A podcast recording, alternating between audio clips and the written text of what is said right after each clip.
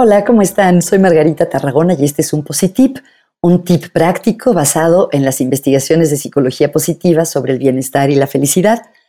Les contaba que estoy haciendo una serie de tips basados en los grandes éxitos de la psicología positiva, o sea, en los conceptos que mis estudiantes me dicen que más impacto han tenido en su vida, que más les ha interesado eh, aprender en los diferentes cursos.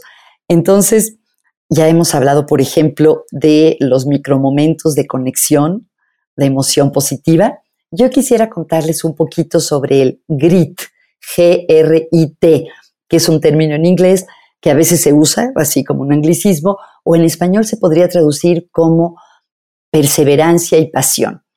¿Y qué es? Bueno, el nombre en español ya lo dice. Tener grit es tener la capacidad de perseverar a largo plazo para lograr metas difíciles. Entonces, esta perseverancia apasionada que podemos mantener durante mucho tiempo. Por ejemplo, acabo de estar con una chica que quiero mucho que corrió la semana pasada un maratón. Para correr un maratón hace falta tener mucha perseverancia a largo plazo.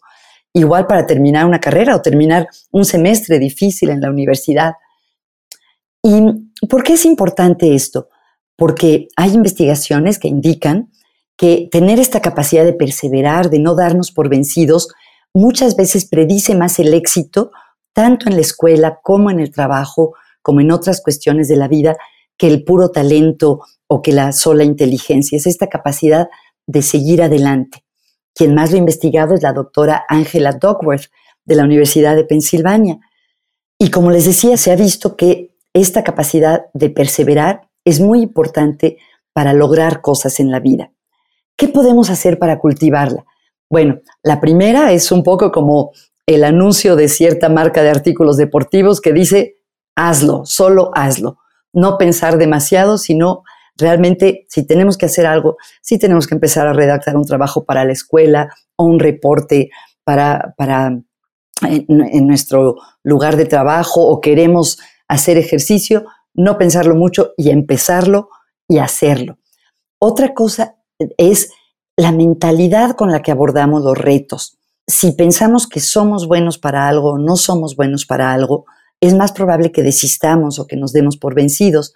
En cambio, si pensamos que todavía no sabemos hacer algo bien o todavía no hemos llegado al máximo de nuestra capacidad, si tenemos esa sensación de que podemos mejorar y podemos aprender, es más probable que no nos demos por vencidos, que sigamos adelante ante un reto, ante una tarea. Otra cosa importante es ponernos retos difíciles, no conformarnos con algo que ya sabemos hacer, con algo que se nos da con facilidad, sino ponernos retos nuevos. También es importante tener quienes nos apoyen, rodearnos de personas que nos animen a seguir adelante cuando tenemos retos. Si les interesa saber más sobre esto, les recomiendo tanto el libro de la doctora Angela Duckworth, que se llama así Grit, o el de Caroline Miller, que se llama en español Con agallas, en inglés Getting Grit. Espero que estas ideas les ayuden para experimentar y tener más perseverancia y pasión en su vida.